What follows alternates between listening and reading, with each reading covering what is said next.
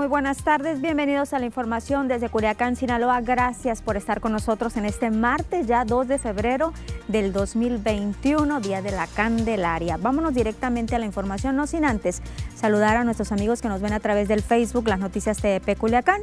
Esperamos sus comentarios en nuestra red social.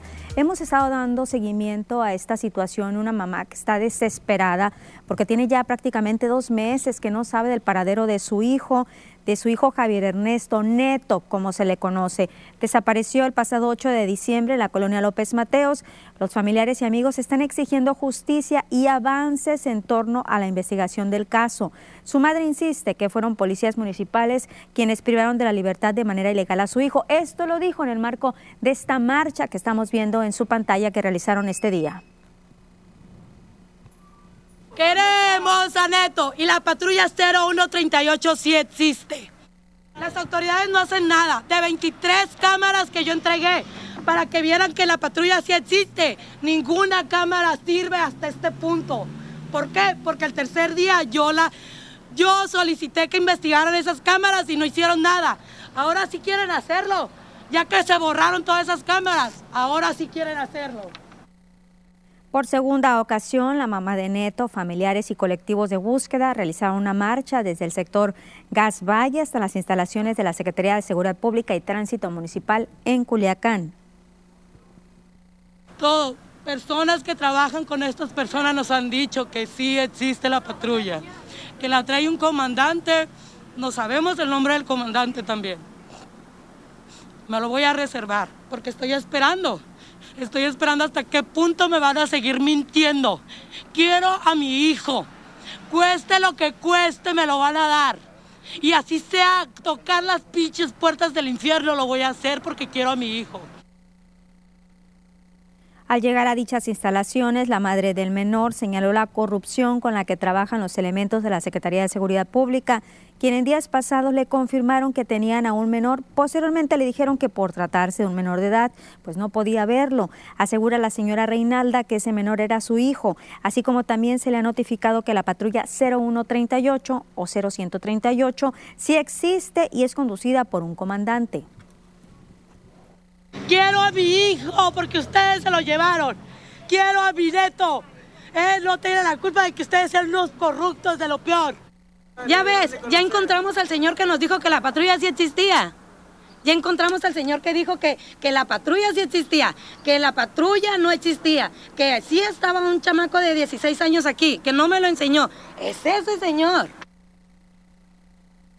Por su parte, el secretario de Seguridad Pública y Tránsito Municipal en Culiacán, Oscar Guinto Marmolejo, aseguró que esta patrulla, la 0138, no existe, reitera que no existe y seguirán colaborando con las investigaciones. Lo que quiere decir es que no está registrada ante esta dependencia.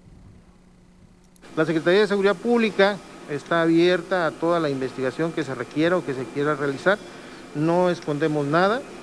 Este, las autoridades que han solicitado la información se les ha proporcionado y créanme que este, yo soy el, principal interesado en que se esclarezca esta situación. ¿Existe o no existe la patrulla 01? No, no existe. Nosotros no la tenemos en, este, en nuestro estado de fuerza. Este, pues este, la verdad no, no sabemos cómo fue que obtuvo ese número de patrulla, pero ese patrulla no existe una persona del sexo masculino resultó lesionado en un accidente de tránsito, resultó con fracturas y heridas en distintas partes del cuerpo. Él viajaba bajo los efectos del alcohol. Veamos nada más las imágenes, cómo quedó la unidad, tripulando una camioneta vagoneta de color negro con gris por la calzada aeropuerto de Oriente a Poniente al llegar a la colonia San Rafael frente a la Plaza Nissan, perdió el control del volante, golpeó un automóvil, posteriormente se subió al camellón central para impactarse contra el poste de acero de una señal de tránsito donde quedó prensado. El accidente ocurrió la noche del día de ayer. Y una buena noticia porque hay otro inquilino en el zoológico de Culiacán. El pasado 13 de enero nació en este lugar un ejemplar de jirafa hembra, la cual pertenece a una de las especies más vulnerables en vida silvestre y en peligro de extinción, destacó Ernesto Zazueta, presidente de ASCARM. Dijo que luego de 15 meses de gestación se logró llevar a buen término el nacimiento de este animal, que actualmente se adapta a su vida afuera del vientre de su madre y poco a poco fortalece su cuerpo. Este animalito es producto de una pareja que habita en este centro de cuidado animal, quien nació en buen estado. La ASCARM tiene un programa de protección y conservación de jirafas que a nivel nacional tiene un grupo de 130 que mantienen en buen estado de salud y en las mejores condiciones de vida. Explicó que los progenitores habitan en el zoológico de Culiacán, donde el padre está en calidad de préstamo reproductivo con otro de estos centros de cuidado animal. El objetivo de manejar las diferentes genéticas de la especie para que sean poblaciones sanas. El director del zoológico de Culiacán, Diego García, expuso que quienes visiten el zoológico podrán observar a distancia a esta nueva inquilina que pasea todavía tras su madre en el área destinada a estos hermosos animales. El lugar está abierto, hay que recordarlo que hay que aplicar todas las medidas de sanidad de lunes a domingo de 9 de la mañana a 6 de la tarde.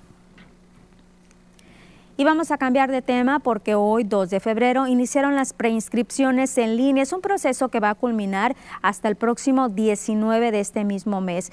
El titular de CEPIC, Juan Alfonso Mejía, dijo que las preinscripciones se basan en tres etapas. La primera, principio de orden, segundo, cercanía y tercero, el público en general. La primera etapa, el principio de orden, se realiza del martes 2, a partir de hoy, al viernes 5 de febrero. Va dirigido a hermanos de alumnos ya inscritos en el plantel, hijos de trabajadores de la escuela y para educandos con discapacidad o autismo. La etapa de cercanía es del 8 al 12 de febrero para las y los alumnos donde la escuela está cerca de su domicilio particular o del trabajo de sus padres o del tutor. La tercera etapa será del 15 al 19 de febrero para el público en general. Los padres de familia y o tutores deberán ingresar a la página preinscripcionesinaloa.gov.mx, la cual está disponible de 8 de la mañana a 8 de la noche de lunes a viernes. Del 13 de enero al 31 de ese mismo mes se realizó la etapa de registro familia se registraron 41.574 niñas y niños de todo el estado y que ahora con solo un clic pues pueden culminar sus padres o tutores este proceso. La preinscripción de manera presencial sí se va a llevar a cabo a partir de hoy también al viernes 19 de marzo en escuelas particulares, en los centros de atención múltiple y en escuelas públicas en comunidades sin internet. Hay un número telefónico por si usted tiene alguna duda, es el 6678 46 para aquellos que no se registraron y que lo harán hasta este nuevo momento, nuevas fechas, es importante siempre contar con una computadora, un dispositivo, con la CURP y el nombre oficial y clave de la escuela y ahí mismo tendrán un tutorial aquí en prescripcionesinaloa.mx para darle a conocer los ocho pasos para prescribir a sus hijos e hijas. Y le voy a reiterar, el número telefónico es el 66, se lo repito, 6678 46 42 40, 6678 46 42 40. En este mismo evento, de, al titular de la Secretaría de Educación Pública y Cultura se le preguntó el tema de las escuelas privadas, los colegios particulares que pasaron ahora pues a ser públicos o definitivamente pues ya cerraron las puertas por afectaciones a la pandemia. Él habla de 39 colegios privados, la mayoría de ellos están en Mazatlán, le sigue Culiacán, Los Mochis y Guasave. Cerraron a consecuencia de esta pandemia. Es decir, 9.743 niños y niñas pasaron de educación privada a pública en Sinaloa, dijo Juan Alfonso Mejía. Comentó que en el tema de escuelas de tiempo completo tienen las reglas de pero no hay claridad de cómo y cuántas van a funcionar. Ellos han entregado el padrón de las 1.033 escuelas de tiempo completo en Sinaloa y las 6.300 figuras. Sin embargo, sabemos que el recurso que le han destinado es la mitad.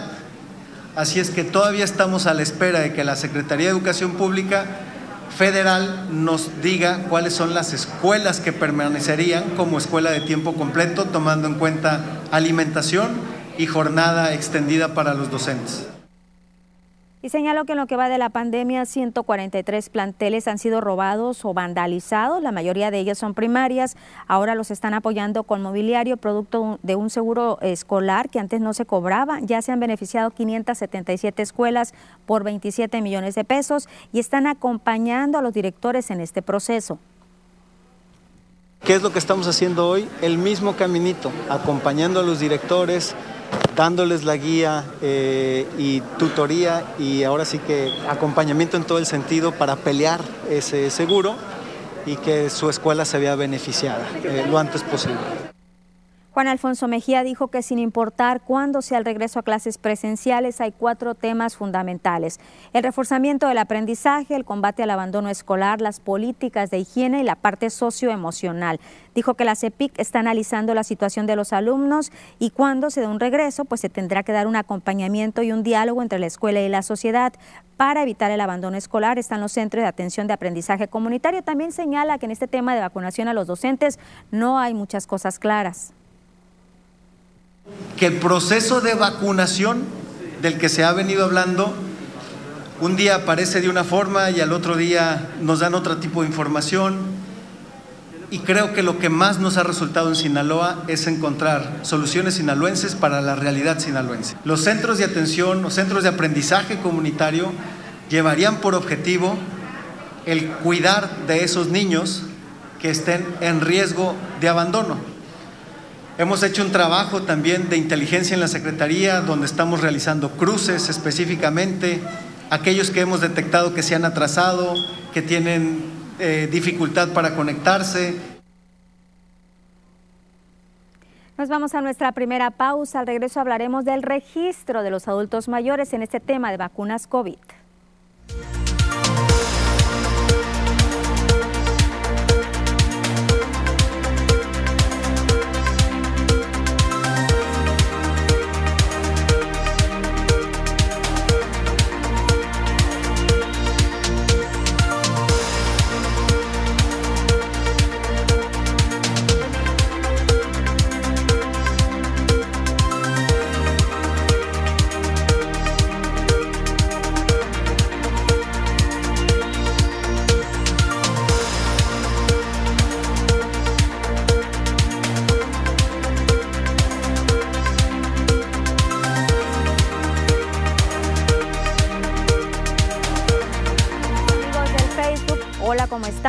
Comentarios. José Alfredo Anguiz dice saludos Lupita, bendiciones, bendiciones también José Alfredo para usted. Más comentarios acá, me aparecía una que me da mucho gusto, que me estén dando buenas noticias. Ya lo encontré, Carmen Córdoba. Señora Carmen, ¿cómo está? Dice, buena tarde Lupita, saludos y bendiciones para ti y tu familia. Daniel Osvaldo, gracias a Dios que está mejor, te manda besitos y que te cuides, quiere que lo lleve a conocerte, dice que eres muy bonita, gracias. Que no haya, ya que no haya pandemia, primero Dios, me saludas a Miguelito Lugo, por favor, es un niño muy carismático y bendiciones. Muchas gracias, claro que sí, con mucho gusto. Daniel, sigue echando ganas, ya vamos de salida, ya casi, ya casi te recuperas totalmente. Manuel Beltrán dice, hola, buenas tardes Lupita, tengo un problema, una pregunta. La cartilla militar se saca en el ayuntamiento de Culiacán, ¿es cierto? Tengo entendido que ahí hay un registro que se hace en el ayuntamiento de Culiacán puede consultarlo directamente. Y bueno, a nuestros amigos también que tienen hijos o que van a ingresar hijos, ya sea a preescolar o que van a, pasar a primero de primaria o a secundaria, les recordamos que está ya el proceso de preinscripción en línea. Es importante que lo haga a partir de hoy y hasta el 19 de febrero va a ser este proceso de preinscripciones en línea. Si usted ya hizo todo el registro, rapidito nomás le da un clic y ya prácticamente está preinscrito su hijo. Regresamos a las noticias.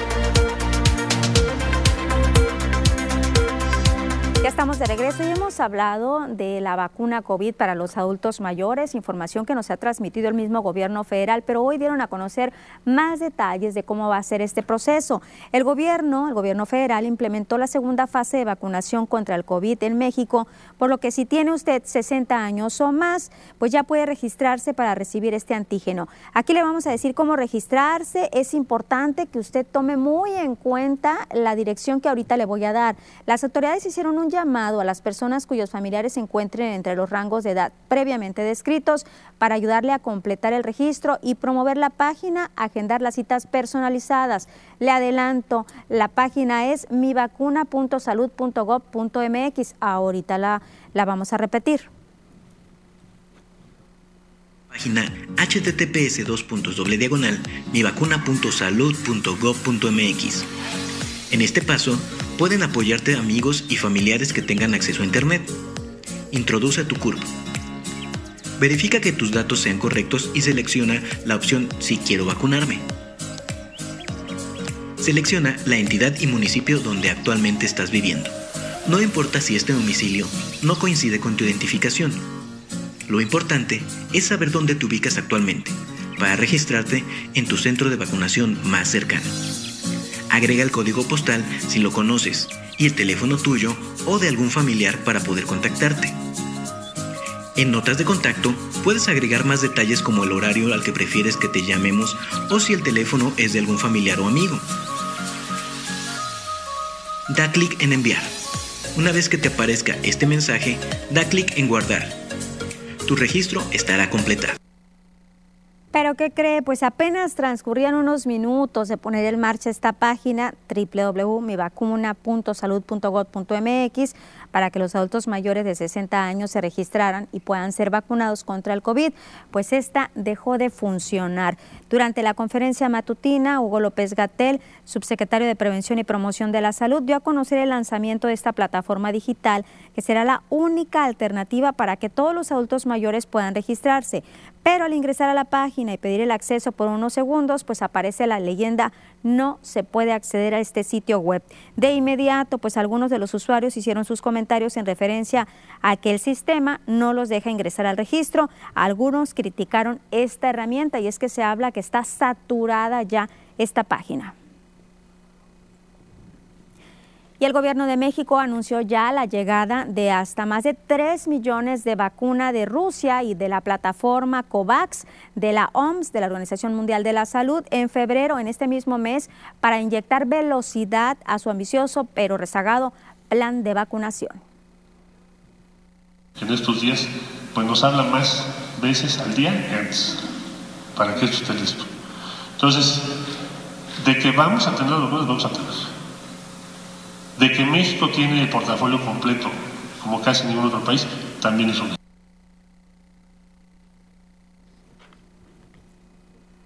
Y vamos a información generada aquí en nuestro estado. ¿Qué pasa con la serie del Caribe que se está realizando allá en el puerto de Mazatlán? Pues el director del Instituto Estatal de Protección Civil señala que no ha habido incidentes en este evento. Francisco Vega dijo que la afición ha cumplido en la aplicación de las medidas de sanidad. En el segundo juego, el estadio Teodoro Mariscal dice que tuvo una afluencia del 33% y consideran que así van a seguir los demás juegos. Ante la polémica de la cantidad de gente que hubo en la inauguración, Vega dijo que hubo 7.000 aficionados cumpliendo con el número que se estima que debe de tener un espacio como el de Estadio Teodoro Mariscal, tomando en cuenta las recomendaciones de salud. No, no, no, no, bajo ninguna circunstancia. Fueron alrededor de 7.000 este, aficionados los que estuvieron ese día ahí. El, en el protocolo y en el acuerdo eh, se habla del 45%, ese día estuvo el 43% de los aficionados que podían estar en la en el béisbol. Es importante considerar que eh, no deja de ser, por supuesto, una afluencia importante de personas. Vega Mesa señaló que mantienen una coordinación con las demás autoridades, tanto estatales como municipales, para que se estén aplicando las medidas de sanidad en los restaurantes y en los antros ha estado, esta parte ha estado relativamente tranquila también. Eh, nosotros hemos dado estos recorridos de vigilancia, no se ha no hemos tenido reporte de aglomeraciones en ningún espacio este, en la ciudad de Mazatlán, no tenemos incidentes al momento y aspiramos a que pues todos juntos, pues tanto la gente que le, que le gusta el béisbol y las autoridades pues, podamos llevar a buen término toda la serie Caribe. Okay. Y en este mismo lugar, la ocupación hotelera en el puerto de Mazatlán es del 70, el del 95, no el 75, 95%. Desde un 20 hasta un 75% de ocupación registran algunos hoteles de Mazatlán de acuerdo a la capacidad permitida por la emergencia sanitaria. Los recepcionistas de los centros de hospedaje indicaron que se ha registrado un incremento debido a la realización de la Serie del Caribe y del fin de semana largo. Fue a partir del domingo cuando empezaron a llegar los huéspedes principalmente del propio estado de Sinaloa, Durango, Jalisco y Sonora. Estuvimos al 50% porque si no se había vendido, pero ya que todo el mundo estaba esperando el resultado de la serie de, bueno, de la Liga Mexicana del Pacífico, de un de repente empezaron a llamar. Se dejó venir, ya de último momento lo que viene siendo el sábado y ayer por la tarde se dejó venir la, la gente. Y ahorita pues mantenemos una ocupación más o menos como del 75%. ¿De dónde es principalmente la gente que viene? Principalmente la gente que está viniendo ahorita pues es de, de Durango, Chihuahua, de aquí mismo, de Sinaloa, lo que es Culiacán. En lo que respecta a un próximo incremento en las reservaciones, dijeron que será hasta Semana Santa cuando posiblemente vuelvan a tener buenos números de ocupación. Con imágenes y edición de Pedro Velarde, reportó para las noticias TVP, Kenia Fernández y de insistir que hay que ser sensibles en este tema y seguir con estas medidas de sanidad. Nos falta mucho todavía para que la pandemia quede atrás.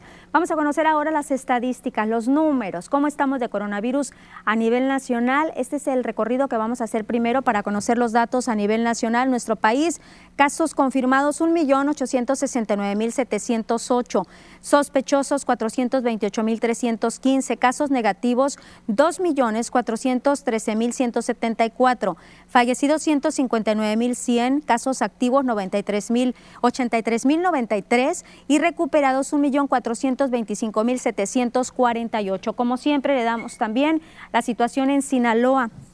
Casos confirmados 30.793, sospechosos 827, fallecidos 4.645, recuperados 25.124. Vamos ahora a conocer municipios me están dando otra vez, ahí está el panorama nacional, pero allí tenemos por municipios casos activos 1024, de ellos 184 son en Ahome, 12 Angostura, 4 Badiraguato, 1 en Concordia, 0 Cozalá, Culiacán, 521, 5 en Choix, 8 Elota, 6 Escuinapa, 25 El Fuerte, 68 Guasave, 90 Mazatlán, 4 Mocorito, 12 El Rosario, 57 Salvador Alvarado, 0 San Ignacio, 7 Sinaloa y 20 en Nabolato. Y el Partido Acción Nacional en Sinaloa considera que tanto el INE como el IES, Protección Civil y la misma Secretaría de Salud deben de dar presentar estos lineamientos, especificaciones muy claras a los partidos políticos para evitar aglomeraciones en este proceso electoral. A que tomen sus propias medidas y cumplan pues con las recomendaciones. Nosotros estamos convencidos que también durante el proceso de campaña se debe hacer lo correcto y debemos hacer todo lo, posible para que esta contingencia que nos ha alcanzado de manera muy fuerte en el tema de salud, pues no siga avanzando, sino que la detengamos, sino que hagamos lo posible por frenarla. Estaríamos también muy contentos, y quiero decirle, de que nuestro órgano electoral local, en coordinación con Protección Civil y la Secretaría de Salud, trabajara por acuerdo, ya lo habíamos dicho hace unos días, trabajara en algunos acuerdos, en lineamientos, pues, comunes que marquen una pauta para evitar los riesgos eh, sanitarios que la ciudadanía no merece. Yo creo que tenemos que ser muy responsables y evitar en la medida de lo posible exponer a los ciudadanos. Nos vamos a un corte, al regreso hablaremos si se está tambaleando o no esta alianza PRI-PAN y PRD.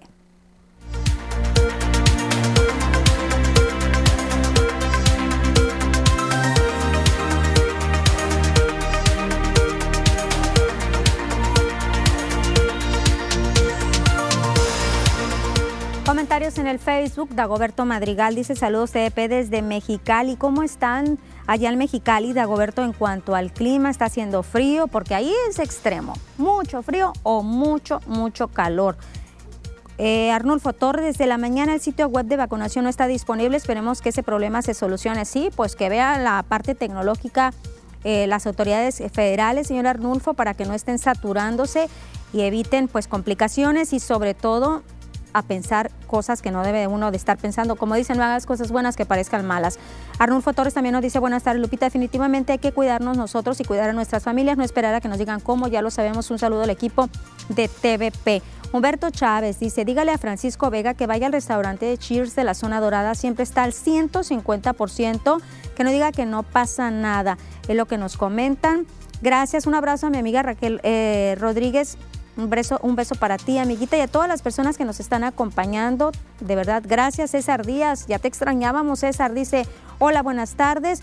Pues hola, César, ¿cómo están? ¿Y qué opinan ustedes? ¿Cómo las han visto la afluencia de personas en la serie del Caribe? Porque dicen que la población, pues sí se está pues comportando hasta este momento, pues será dentro del estadio, y lo pongo así, porque no sabemos, ¿verdad? No estoy allá para constatarlo, pero sí hemos visto en redes sociales cómo están ahí circulando varios videos, sobre todo en el malecón, y que dejan mucho, mucho que pensar. No traen ni cubrebocas. Regresamos a las noticias.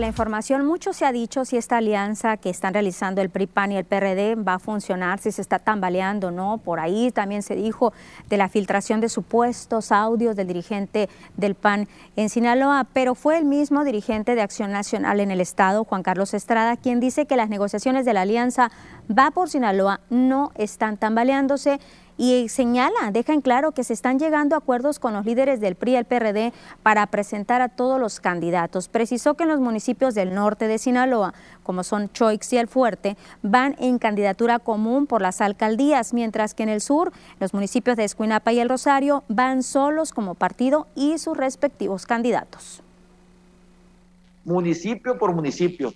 El día de ayer tuve reuniones con Jesús Valdés, con algunos aspirantes eh, del, PRI precisamente. El sábado tuve reuniones, el domingo tuve reuniones, todo el domingo en la pasena de, de arriba para abajo allá en el norte.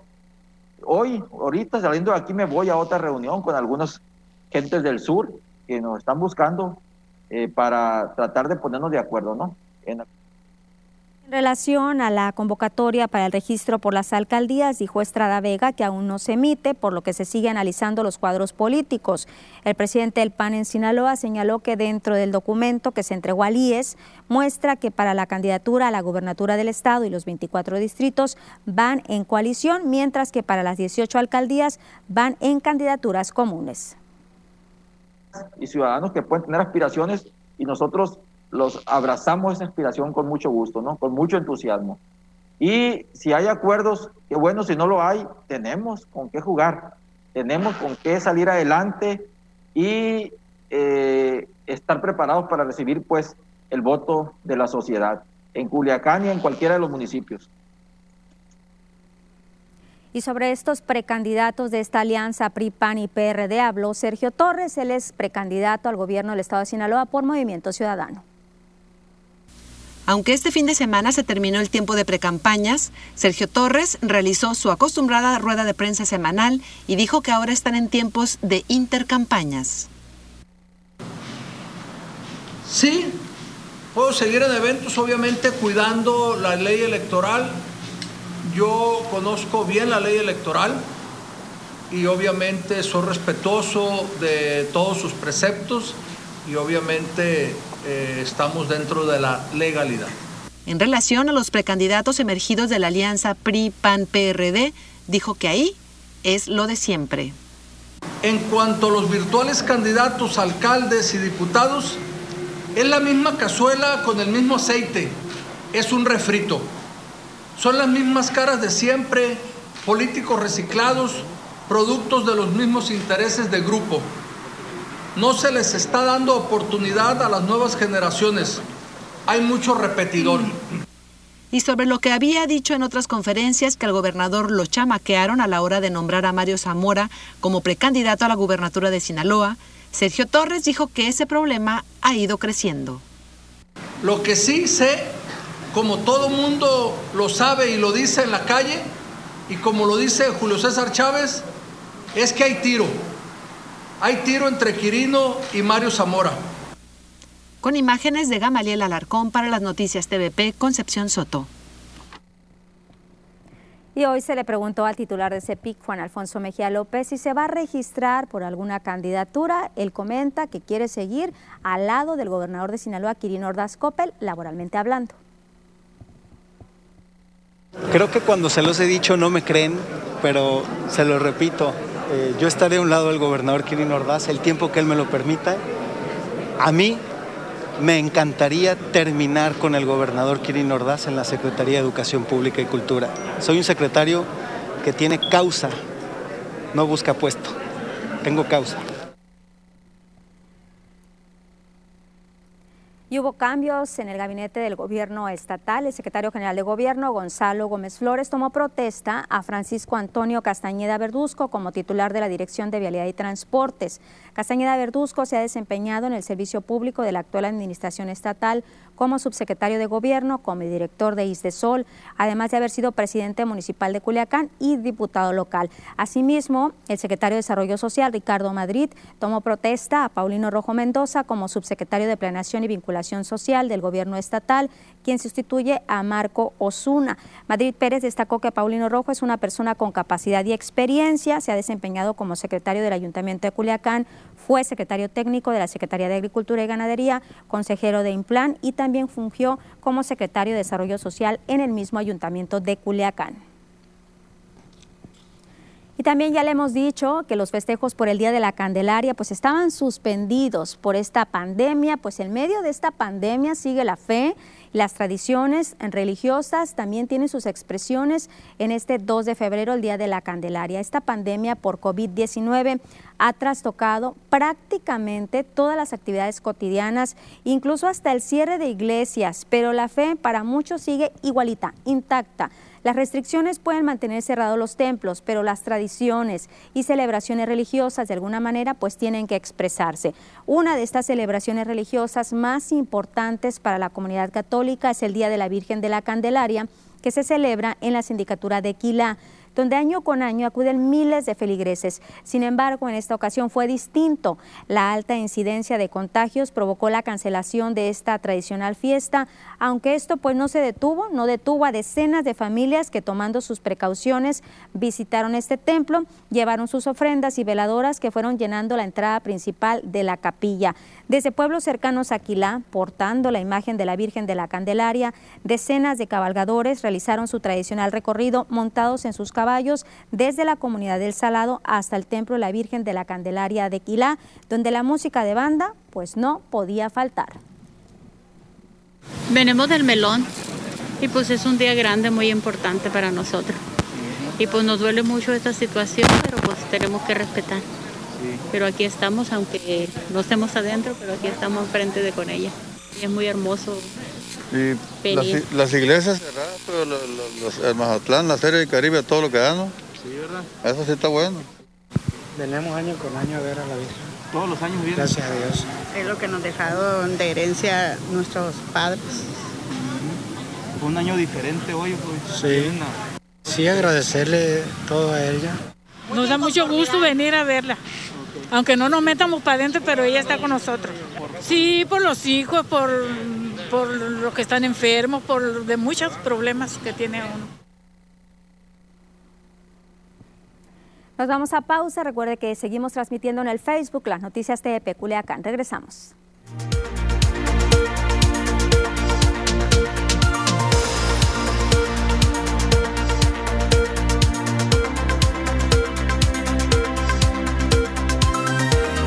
En el Facebook. Gilberto Velarde dice, nuestro amigo Chuy Valdés no le importa la sana distancia, además siempre hay abrazos al final de cada reunión en sus mítines. Por acá, Dagoberto Madrigal dice, el clima está excelente hasta el día de hoy, 25 grados. Y sí, ¿eh? Dagoberto, 25 grados, está agradable, está rico. Carmen Córdoba, la señora Carmen dice, muchas gracias Lupita por saludar a mi nietecito, muchas bendiciones para ti y tu familia. Muchas gracias, señora Carmen. Y cuando llegue Miguel, con mucho gusto le mando sus mensajes, le pasó sus mensajes, está trabajando ahorita en la Serie del Caribe allá en Mazatlán. Esperemos que se cuide. Gilberto Velarde dice, Abel y Caín Pripa, no tienen vergüenza, Lupita. César Díaz dice, no hombre, viejón. Juan Pérez eh, dice, denle un trapo a Sergio Torres, se va a desangrar.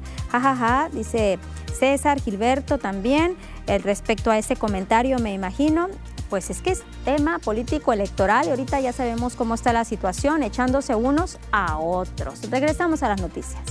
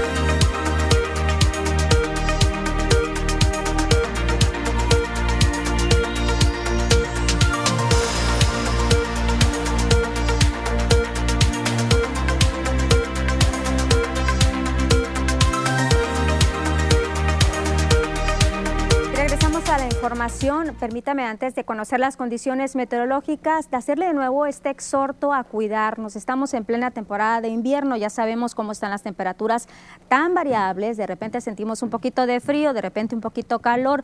No hay que confiarnos, las personas que no se han acudido, no han acudido a vacunarse contra la influenza, todavía lo pueden hacer. Hay 900 mil dosis que estaban disponibles para esta etapa de vacunación de la influenza. Es muy importante. Sí tenemos ahora una vacunación de COVID-19, pero apenas se va a entrar a esta fase de vacunación a las personas, a los adultos mayores de 60 años. Ya hemos estado viendo pues que el día de hoy se dio a conocer esta plataforma por parte del gobierno federal para que los adultos mayores pues se registren, pero aún así hay que cuidarnos muchos para evitar complicaciones en nuestra salud. ¿Y cómo van a estar las temperaturas? Vamos contigo, Diana Zambrana, Zambrano, para que nos hables de la situación, si van a estar eh, frías, si van a estar un poquito ya pues más calorcito.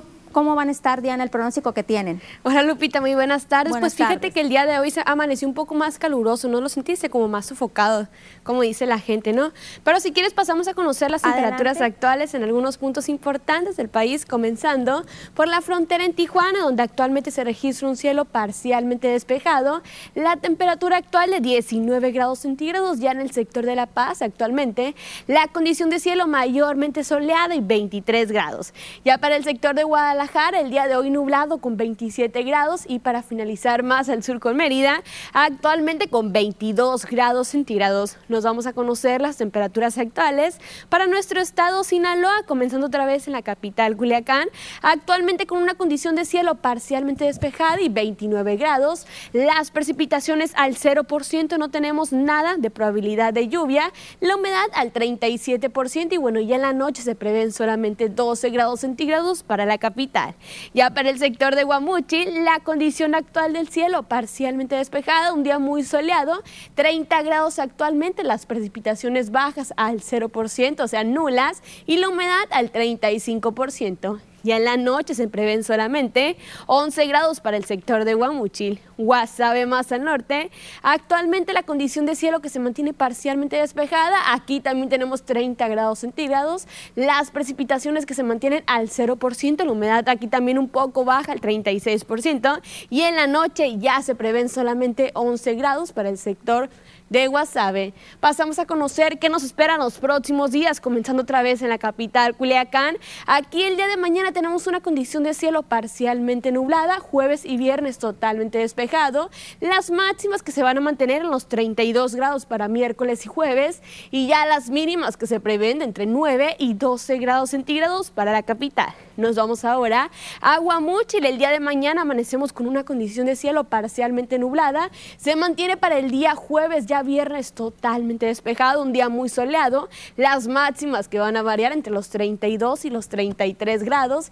Y las mínimas que se prevén entre 8 y 12 grados para el sector de Guamuchil. Para finalizar en Guasave, ya para finalizar más al norte, mañana amanecemos con un cielo parcialmente despejado Cambia para el día jueves con un cielo parcialmente nublado. Ya viernes, el fin de semana, se comienza a despejar.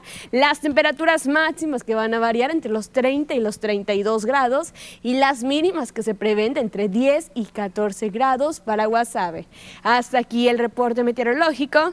Continuamos contigo, Lupita viendo, Diana, que sí, efectivamente, las temperaturas pues han incrementado un poquito porque 32, 30, 32 grados las máximas. Sí, Lupiti, fíjate que empezamos con los sistemas de alta presión, ¿no? Los sistemas que provocan que comiencen las temperaturas altas en el país, pero ahorita tenemos uno al sur de la República Mexicana solamente, ¿no? Es que acuérdate, estamos febrero loco, marzo otro poco. Por eso yo decía la importancia de estarnos cuidando porque de repente tenemos calorcito y luego ya la tarde-noche puede darnos frío. Sí, es que los cambios climáticos, Lupita, en esas fechas son muy bruscos, ¿no? Entonces, ni modo a tomar sus precauciones, ¿no? Te agradecemos la información, Diana. Nos vemos mañana. Nosotros nos vamos a pausa.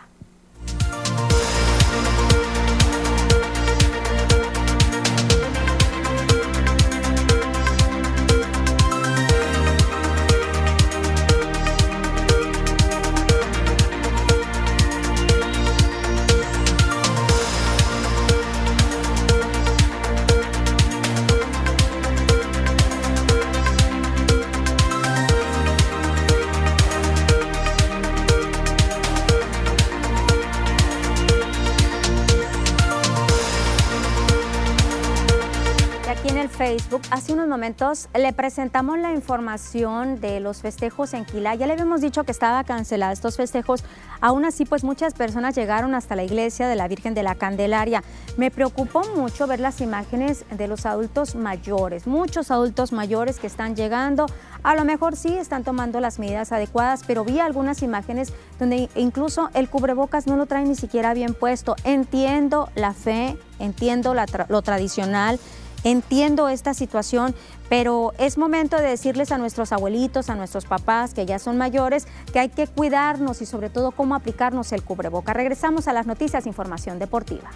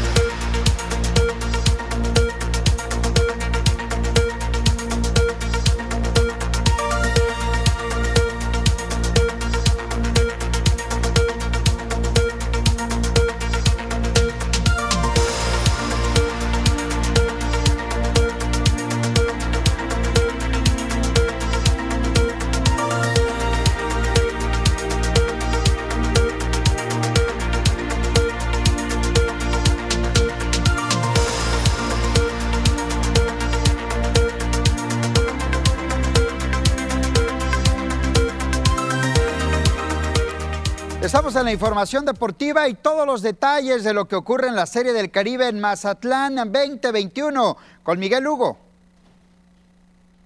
Gobierno del Estado de Sinaloa, Puro Sinaloa, presenta la conexión con Enlace Deportivo.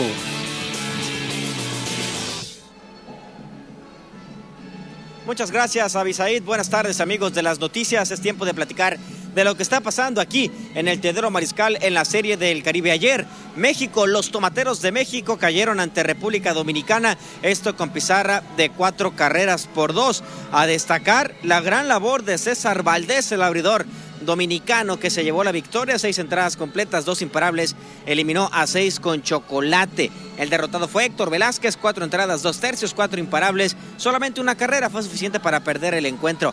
Cuatro pasaportes y chocolate por los dominicanos. Apareció Lagares, conectó palo de vuelta entera, empujó carrera. De igual forma, Ravelo también apareció a la ofensiva. Junior Lake conectó tablazo profundo por el jardín central para empujar carrera. Robinson Cano, la estrella del equipo de los Águilas Ibaeñas de República Dominicana, se fue de 4-2 por México. Racimo de dos carreras en la novena entrada, apoyado por Julián León y por el Jesse Castillo, no fue suficiente para alcanzar a los dominicanos. Vamos a escuchar a Benjamín Gil y a Félix Fermín, quienes hablaron en conferencia de prensa tras el juego sin esos dos picheos, ¿no? Pero el crédito para ellos que pudieron a sacar las cuatro carreras y llegar con un poquito de ventaja en la última entrada. Este, pero quedo muy orgulloso de nuestro equipo, peleó, peleó, peleó y, y, a pesar de con un muy buen bullpen de, de, Dominicana, siguieron peleando y peleando, peleando hasta, hasta, hasta el último. Entonces quedo, quedo orgulloso y satisfecho con la manera que,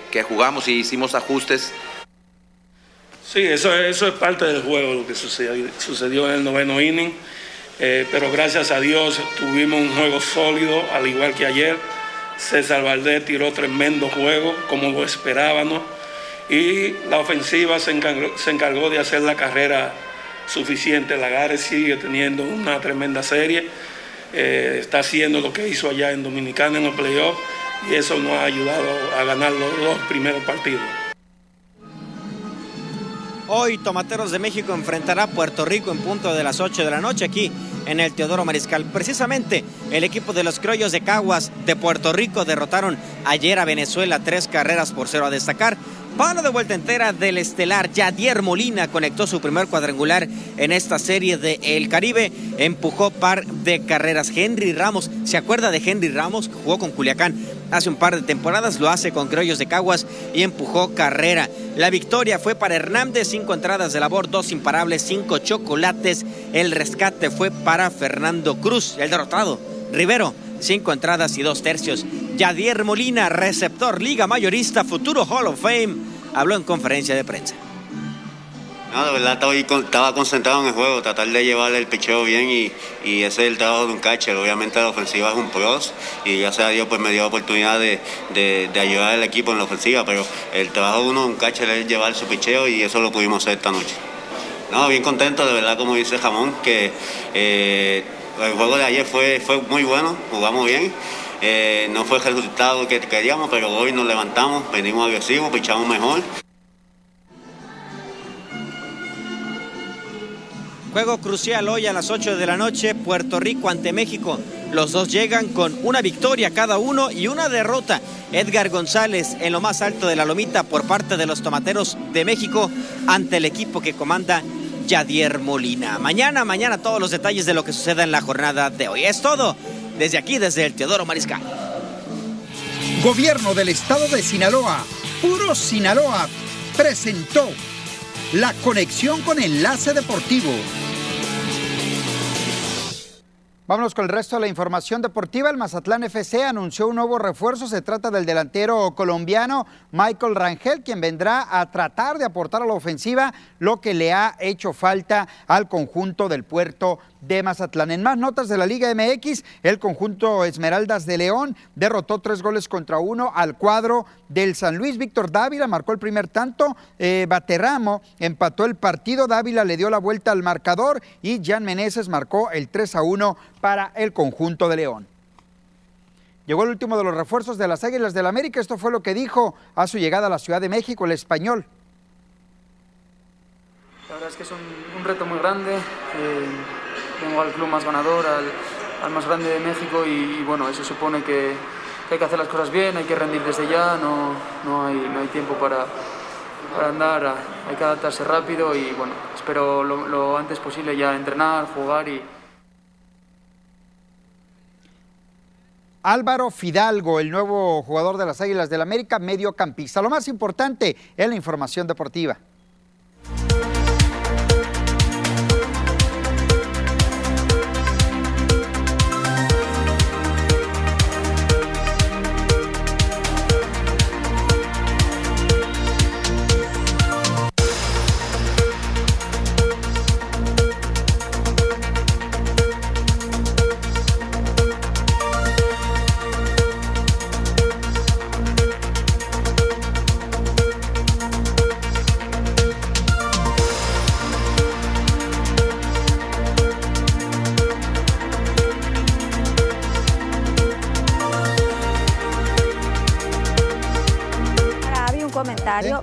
Para ti hoy, César Díaz. Nada tonto, dice Dianita, saludos. Ahorita le damos el saludo a Diana. Avi, ¿cuándo se acaba la Serie del Caribe? La serie culmina el sábado. El, sábado es el último partido. Son cinco juegos de primera ronda. Acceden los cuatro mejores a semifinales, que se juega el viernes. Los dos ganadores van a la gran final, que se va a jugar el próximo sábado a las 8 de la noche. No sé si tuviste oportunidad de escuchar el comentario que hacía el titular de Protección Civil en cuanto a la, al aforo de, o a la afluencia de personas ahí. Dicen que se cumple que el 33% creo que estaba en el día de ayer, pero sí en el 43% el domingo.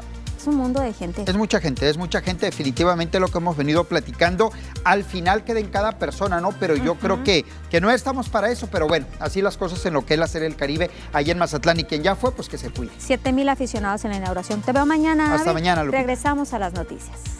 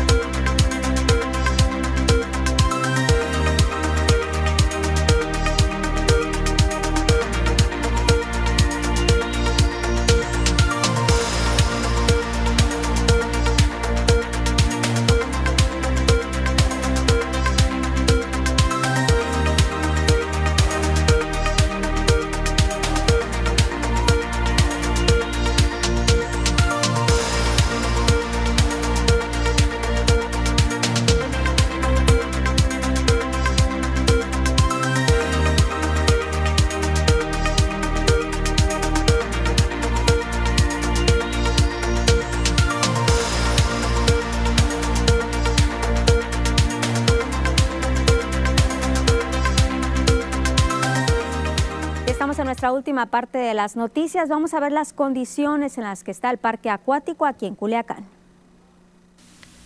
Lo que fue un atractivo proyecto de habilitar un espacio para la dispersión familiar y aunque en apariencia quedó concluido y fue inaugurado hace año y medio, al Parque Acuático Tres Ríos le faltan detalles para quedar realmente cómodo y funcional. El más importante es que le faltan baños públicos. Luego de que vándalos quemaran los sanitarios móviles, empezó el plan de construir unos baños. Como testigo de ese plan está ahí, bajo el puente Almada, un tinaco que sería el que surtiría de agua los sanitarios. Aquí se presenta la segunda carencia. El parque no cuenta con agua potable, ni dónde lavarse las manos. Otro de los detalles. El semáforo peatonal que está en la banqueta del malecón, que fue instalado para facilitar el cruce a quienes salgan del parque, el dispositivo no sirve desde hace meses. Siempre está en verde para los carros y siempre en rojo para los peatones. El botón para pedir el paso peatonal no acciona el cambio de color. Con imágenes de Gamaliel Alarcón y la edición de Ana María Pineda para las noticias TVP Concepción Soto. Y tenemos una denuncia ciudadana de una fuga de agua que está desde hace por lo menos tres semanas, dice, en medio de la calle Puerto Madero, entre Puerto Progreso y Guillermo Prieto en la colonia Los Pinos. El agua limpia brota entre las juntas de unas losas que indican que ahí ya se hicieron reparaciones anteriormente. Reportan los vecinos que la fuga tiraba poca agua desde hace más de un mes, pero ha sido en las últimas semanas cuando descubrimiento de líquido pues pasó ya a formar un arroyo que corre hacia la calle Guillermo Prieto, da vuelta y se estanca en el Boulevard Emiliano Zapata. Entonces ahí está esta fuga de agua para nuestros amigos de Japac. Tres semanas lleva en medio de la calle Puerto Madero, entre Puerto Progreso y Guillermo Prieto, en la colonia Los Pinos. Y decirles también que tenemos un WhatsApp donde usted nos puede llegar sus comentarios, hacer llegar sus comentarios, la denuncia también 6671-779946, como los que van a aparecer ahí en su pantalla. Primero nos felicitan por sus noticias, a todos en general, muchas gracias. También quisiera pedir a las autoridades del deporte que pongan una cancha de básquetbol en la cancha de la López Mateos, por lo menos dice una canasta que pongan ahí otra denuncia, otra petición para pedirle que en la calle Carlos eh, L. Gracidas, en la colonia Díaz Ordaz, en el arroyo, ahí hay una peste que en verdad es muy fuerte y pues que pueden arrear enfermedades a los niños.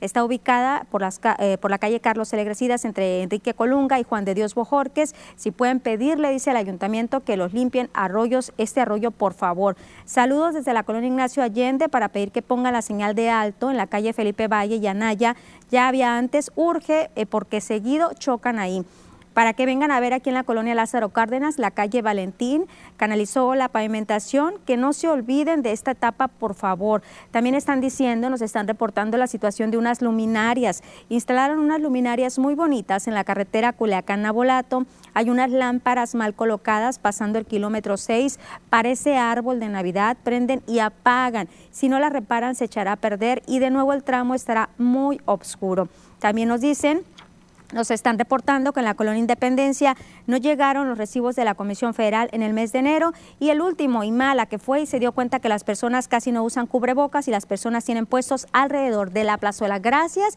y les recuerdo nuestro número 6671-779946. Y con esta información nos despedimos. Gracias por su atención. Nos vemos el día de mañana a las 2 de la tarde.